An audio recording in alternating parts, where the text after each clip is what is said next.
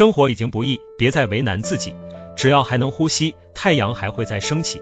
没有放弃自己，就没有过不去的坎。即使在离开烟火人间的时候熬过去了，就再也没有痛苦。除此之外，大大小小的坎坷，只是一个时期一段经历。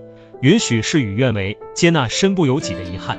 今天所谓的大事过去了就是小事，多年以后都会成为往事和故事。除了生病以外，我们感受到的痛苦，大多是价值观带来，并非真实存在。